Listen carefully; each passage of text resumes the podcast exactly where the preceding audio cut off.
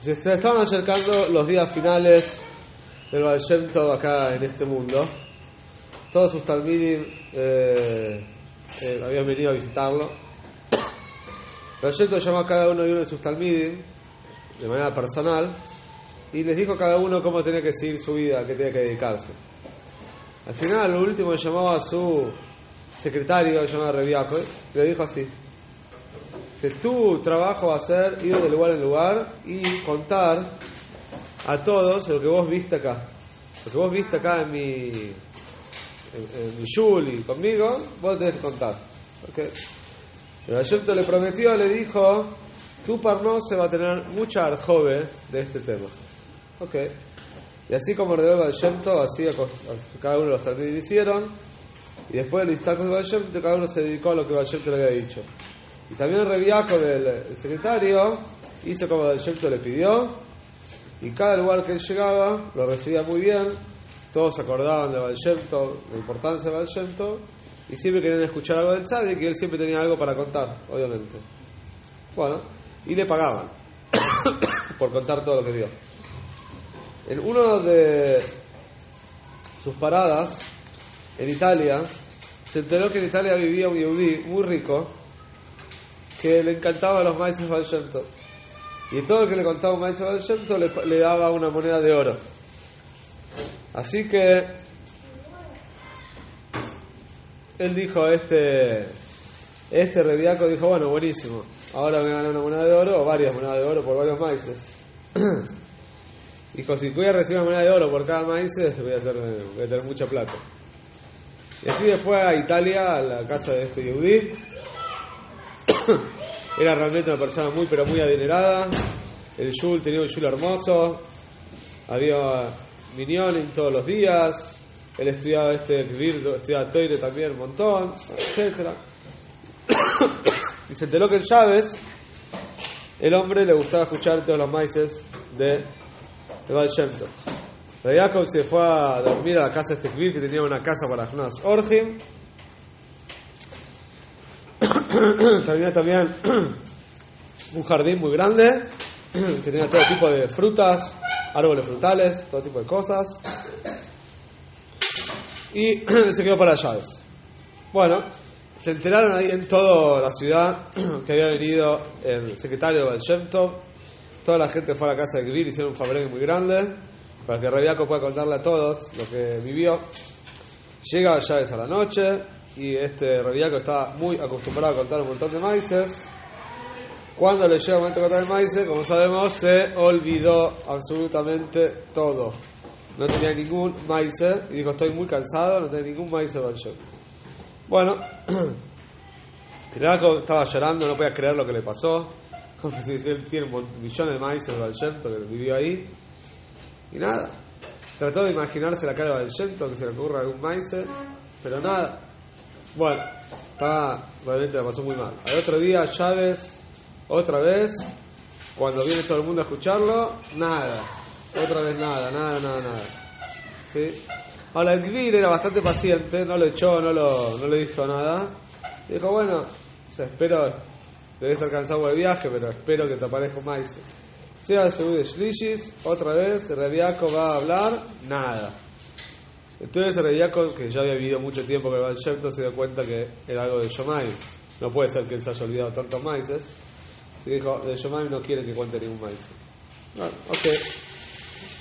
Entonces, le dijo el Gvir este Reviaco, dijo, quédate unos días más y vamos a ver qué pasa. El Gvir también se dio cuenta que algo estaba pasando, algo raro. Bueno, pasó otro día, otro día, otro día. Llegó martes a la noche. Y otra vez, Reviaco todavía no, eh, todavía el Reviaco sí no se había acordado absolutamente nada. Y cuando se sube a la carroza para irse, porque ya estaba todo triste que no se acordaba nada, de repente, pum, se sube a la carroza, se acuerda un maíz. Ok. Entonces, se fue a la casa de Griur de vuelta. ¿sí? Todo el tiempo estaba tratando de acordarse del maíz para no olvidarse. El Vir lo recibió muy bien. Lo entró, dijo, bueno, vení conmigo a mi estudio, a mi oficina privada, te voy a escuchar.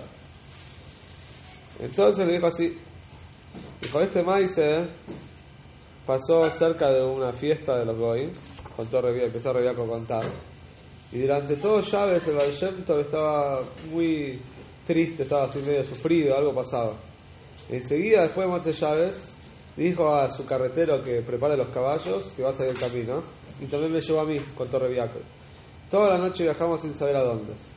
Cuando llegó a la mañana, dice, llegamos a una casa que tenía, sí, que tenía unas ventanas. Había una judía anciana que salió para recibirnos, recibirnos, estaba temblando. Y dijo, váyanse de acá, Yehudim, hoy es el día de fiesta nuestro, el día de fiesta de los Goy. Dice, cualquier Yehudí que esté por la calle, dice, lo van a matar. Pero al Shelton ni le importó lo que dijo la señora y dijo, quiero entrar. Le dijo a la señora, quiero entrar a tu casa. Bueno, entró a la casa y se quedó viendo por la ventana para afuera. La mujer parecía que estaba como muy nerviosa, algo pasaba. Pero a Shelton ni, le importaba lo que la, la mujer. Porque no, no decía nada. Bueno, de repente Shelton ve que hay una, una plaza muy grande desde la ventana, ¿sí? Y vi que ahí, ahí también hay escaleras y que hay mucha gente ahí parada ahí viendo algo. Y de repente suenan las, las campanas de la iglesia de la ciudad y llega el eh, cardenal, el cura, ¿sí? el de ahí de la ciudad para hablar a la gente, que era un día de fiesta de los goy. Entonces Evangento le dice al secretario Jacob, le dice, anda, llamalo al cura para mí llamarlo a decirle que quiero hablar con él. Toda la gente de la casa de Valshemto estaba muerta de miedo. ¿O cómo puede ser que Valshemto quiera.?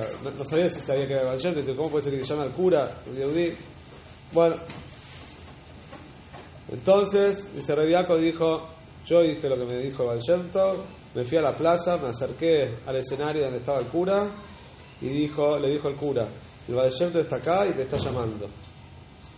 Y se lo dijo él y yo, los no se lo dijo en, ni en alemán ni en polaco, ni en ruso. Bueno, y el cura me miró así, medio serio, y me dijo: Termino el discurso y voy a hablar con él. Bueno, Valshemto le fue a decir esto a Valshemto, Valshemto dijo: Anda de vuelta y decirle que tiene que venir ahora, que no, no, no tengo tiempo para esperar. Listo, hablar con él ya. Entonces, otra vez fue Rabiaco y el cura le dijo a todos, a todo el público que estaba esperando, le dijo: espera un segundito, tengo que hablar con alguien y ya vengo.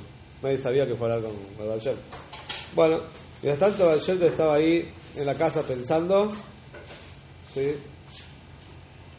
Eh, y dice Jacob, Valshel habló con el cura, no sé qué habló, y después nos fuimos. Así contó Jacob a este Kvir en Italia. Bueno, Kvir le dijo así, mira, todo el maíz que vos contaste es verdad. Dice, y cuando vi tu cara, que vos llegaste acá a Italia, dice, yo te reconocí. Y por eso estaba seguro que vos ibas a hacer algo para contar. Y por eso te voy a contar cómo ha sido el maíz. Dice, porque yo soy el cura.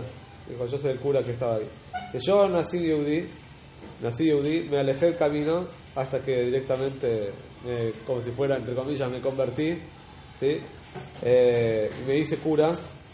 Y el me hizo hacer chuve.